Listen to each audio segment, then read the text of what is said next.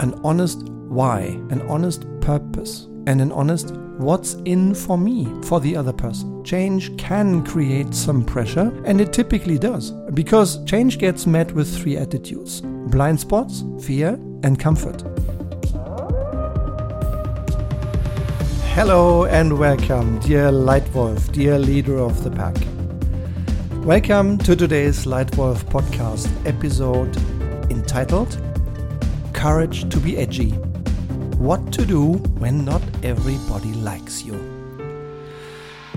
You know, one of the ways how you can define good leadership is helping others do what's right. But what do you do when the right thing is difficult? When you need the courage to take a stand and when not everyone likes you for doing what's right. That sometimes happens, you know? Have you experienced this yourself in your career? Would be great if you wrote me a little message. Text me on WhatsApp, find me on LinkedIn, find me on my website, or just drop me an email. I'd really love to listen, read, and learn about your career, about your professional life, about the moments when you had to have the courage to be edgy. Would you mind sharing? I'd love to read. I have experienced such moments in difficult moments, in complex situations, when I was either a little scared of not being allowed to do what I think was right, or even having to take a risk. Uh, um, a risk for the business or a risk on my own career. Have you ever tried, for example, to bring about change? For example, to introduce something new and better, a new idea, an innovation, a new process, then maybe you also encountered moments when you felt you had to have courage courage to do what's right and to be edgy. However, the big question is how? How do you do that? What to do when doing what's right is tough and edgy? Here are my three best tips for you. Not to say that this is right, but sharing my experience with you. Three tips how to deal with moments when you have to be courageous, to be edgy for doing what's right. Tip number one do not always expect to be liked by everyone, but always do the right thing. When I look back at my life so far, in all my roles, in my role as a father for two wonderful young men, my role as a team player, um, at times in some years being a team captain in sports teams. Uh, for many years as an employee, as a, an intern, a manager, a leader in three wonderful companies, or now as a general manager running two companies and serving, having served more than 125 clients. In all those roles, decisive for success, development, and happiness is to do what's right, not to do what's convenient. And doing what's right can be very simple. It's simple when the right thing is recognized, understood by everyone, and wanted by all around you. Then it's easy to do what's right, isn't it? Then you may even get applause, maybe even standing ovations because you're doing what's right. However, there are moments when doing the right thing is not that easy. It may be uncomfortable for some people around you. And if you have to take the risk that some people don't like what you do, that some people don't like the right thing, that it seems to contradict their goals, that it may even seems to be a risk for their careers and maybe for yours, then I think it's getting tough. And despite all of this, and maybe even more so, I still suggest do the right thing. Yeah? Don't always expect people to like you, but do always aim at doing the right thing. But how? Tip number two understand and acknowledge the wishes and perspectives of others. One of the most effective things I think you can do as a leader when not everyone around you likes you are two attitudes. Number one, not everyone can even like you, at least not all the time. You can't please everyone all the time. It's just impossible. How could they even be pleased by anything you do all the time? They may not understand your idea completely. They may not understand it at all. Or they may understand it very well, but they may not want it. They may not like it. They may be scared or uncomfortable to do the change that you suggest. So, how on earth can we then expect them to like us? And if you do the right thing or if you change things, you can at most please some, maybe some more people sometimes. But you cannot please everyone all the time. Do you see that too? I would really like to learn your perspective on this. Because this very moment, when doing the right thing is unpleasant or uncomfortable, is one of the most important barriers to value and growth and happiness in business life. So please write to me to exchange your thoughts with me, and I promise I'll respond. Maybe our exchange helps both of us advance a little bit in this important topic. So, number one, don't even expect everyone to like you all the time because it's literally impossible, particularly when you're leading change. And the second attitude I suggest you consider put yourself in their shoes, take their perspective. What does the other person think, feel, do, and get from your perspective, from your proposal, from your plan? How does your plan make them think, feel, and act? And what do they get? What's in for them? How does it fit with their wishes?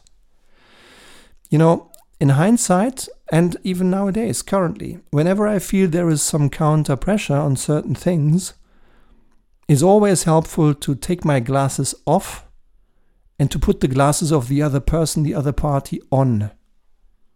Because they are looking at the same thing, but they are looking through different glasses. They are looking from another perspective. And taking that person's, taking that party's other perspective has often helped me. Yeah? So if you do that in a moment that's difficult, if you take your counterpart's glasses, how would you react if you were them? And if you were confronted with your own proposal?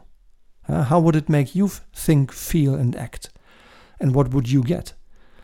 I think doing this helps to understand the value slightly reduces the necessity to have courage, and typically accelerates the way forward to a common solution. So, my tip number two is understand and acknowledge the wishes and perspectives of others. And number three, an honest why, an honest purpose, and an honest what's in for me, for the other person. In many change projects that I have been involved in in my career, there was a little bit, or sometimes more than a little bit, of counter pressure. Because we changed quite some fundamental things.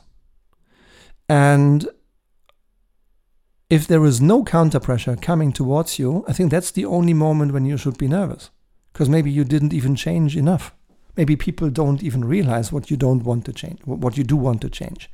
So I think change can create some pressure backwards, some counter pressure, and it typically does.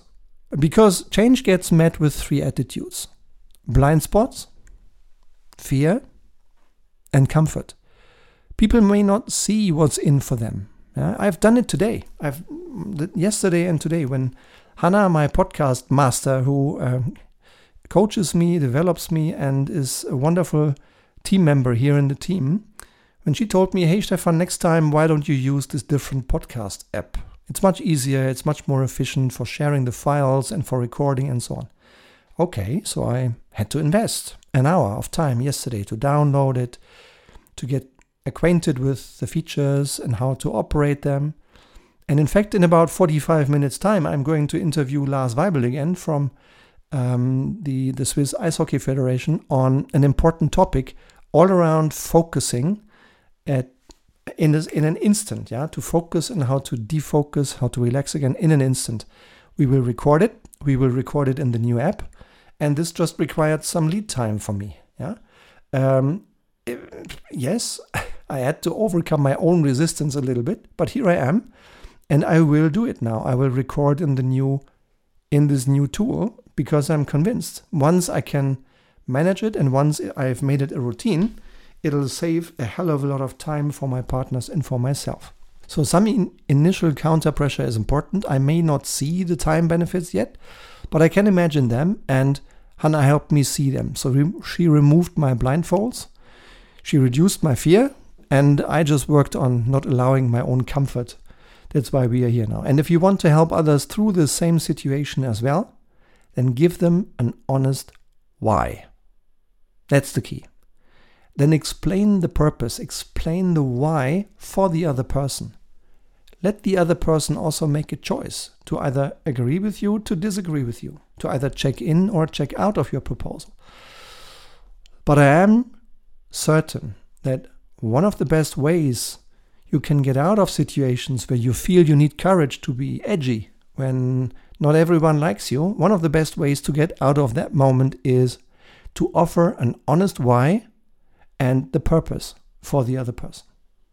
And by the way, if you do like this podcast, please click on your star rating in your podcast app now. Yeah, I'm just opening it it could be Spotify in your case, it could be iTunes, it could be Deezer, it could be any other podcast streaming service that you're applying.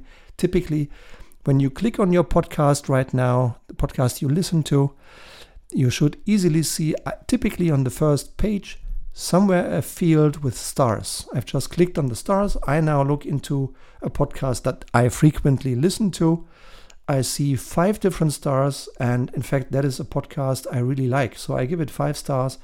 It has a rating of 4.8 anyway. And if you want to help me, then please take your smartphone, click on the stars right now, because this will help to make this Lightwolf podcast visible to more and more people. And this way, you will help more people to join the Lightwolf community. More than 10,000 people now all over the world. Thank you for your support. And thank you also for your time because this has brought us to the end of today's show, to the end of today's podcast. If I may just recap once more my three ideas for you what to do when you feel you need courage to be edgy, what to do when not everybody likes you. Number one, do not always expect to be liked by everyone, but still always do the right thing. Two, understand and acknowledge the wishes and perspectives of others. And three, honest why and honest purpose for the other person. And if you do these things, you will see maybe some things might get a little easier to still get the right thing done. I hope you have enjoyed today's podcast. I hope you have received some value. And I really look forward to welcoming you again soon here in the Lightwolf podcast. I thank you for your time. Your Stefan.